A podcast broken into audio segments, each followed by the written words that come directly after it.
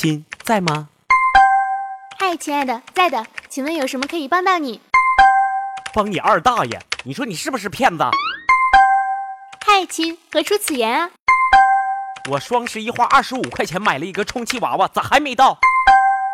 嗨，亲，双十一下单，今天是十一月十四号，才三天时间，你是不是太心急了？忍一忍嘛，先用手对付一下。双十一物流都有点慢，很正常，这两天就可以到了。滚犊子，还他妈骗！我是去年双十一下的单。本节目由理财频道和喜马拉雅联合出品。剁手党，专指沉溺于网络购物的人群，以娘们儿居多。这些人每日游荡于各大购物网站，兴致勃勃地搜索、比价、秒拍购物，周而复始，乐此不疲。结果往往是看似货比三家、精打细算，但实际上大多物品不派用场，纯属扯淡。这类人自己在冷静之后会有痛定思痛、剁手明志的冲动，但购物瘾一犯，即把决心忘得一干二净，故而得名。据史料记载。最早的剁手党应为金庸名著《射雕英雄传》中的北丐洪七公。此人是位食神级的美食家，洪大侠应该是武学如生命，可要是遇到美食，那就连命都不要了。终于有一次，因为贪吃误事，铸成了大错，自己痛定思痛，一发狠剁掉自己右手食指，发誓要悔改。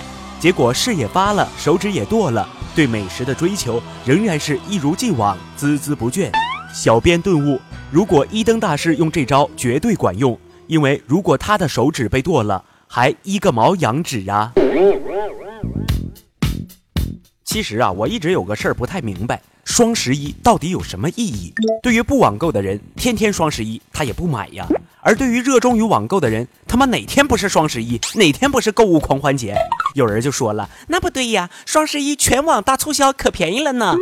嗯，你说的也有道理，没你这样的二叉，让电商挣谁钱去啊？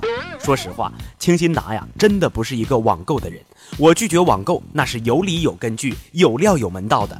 首先，真假难辨，缺少体验。二零一四年，我国网购正品率只有百分之五十八点七。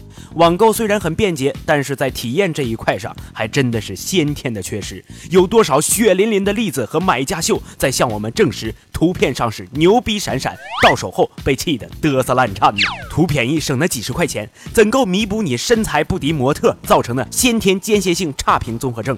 怎够弥补你真丝变纯棉、天真被人骗遗留下的心理残疾？整不好都不够退货邮费的。为啥？现在都大力发展 O2O，线上线下相融合，不就是差个体验吗？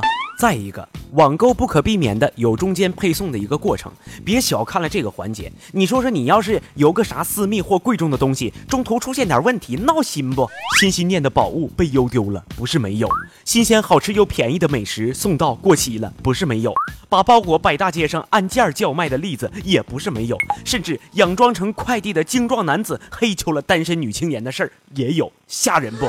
那些网购成瘾的大美逼们，连姨妈巾都网购，这要是因故没按时送到，咋的呀？在血泊中与客服周旋到底呗。还有就是网购的安全性也饱受质疑呀，你的账号和资金随时都存在安全隐患，就算是信息被记录散播出去，那也够呛啊。喂，是黑小姐吗？请问你买车吗？请给一脚油，起步三点头，给你飞机般的推背感，掀起你内心的小波澜。不买。喂，是黑小姐吗？请问你买房吗？城中 CBD 紧挨二环里，享受好空气，五千一平米。不买。喂，是黑小姐吗？不用说话，听声音就知道你是一只单身狗。要男人吗？身高一米八，帅气人人夸，学历是北大，还能啪啪啪。无缘无故的骚扰电话，我就不用多说了。信息泄露的困扰，这只是九牛一毛。万一摊上个诈骗的，你的智商恰巧只够吃饭的，那我就只能让众神保佑你碰上个新手，自己也蒙圈的。当然，网购呢也并非一无是处，它确实给我们生活带来了便捷和诸多好处。但是，双十一购物节又真的值得大家如此欢呼雀跃、砸锅卖铁吗？我相信你们这几天类似的文章和报道也看了很多，我就快速的给你们过一下吧。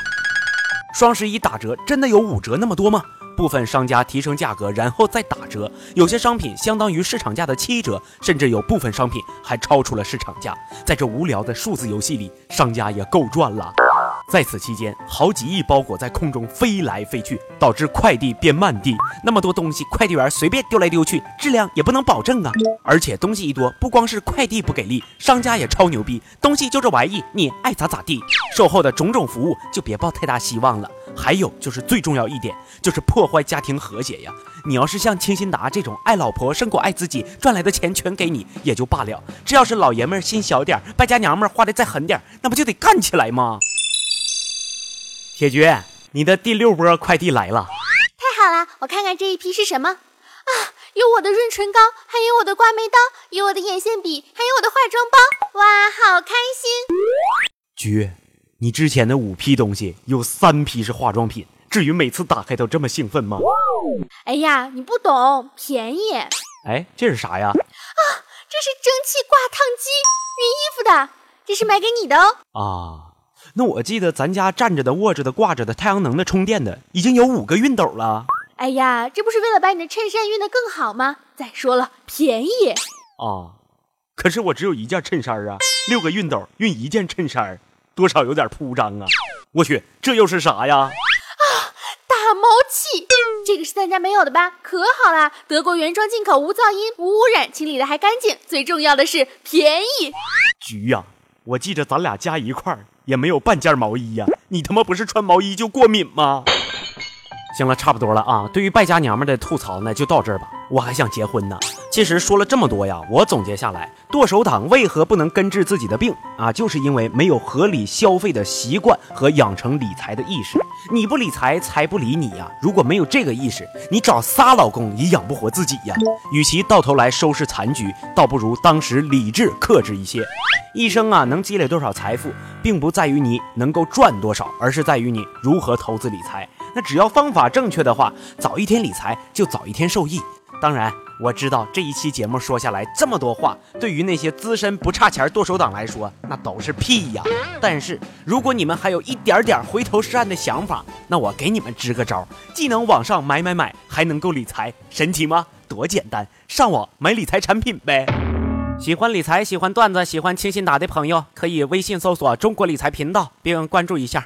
喜欢进微信群唠的朋友，可以加理财全拼五幺八六八六。还有啊，别忘了在节目下方点赞留言呐，Thank you，下期再见。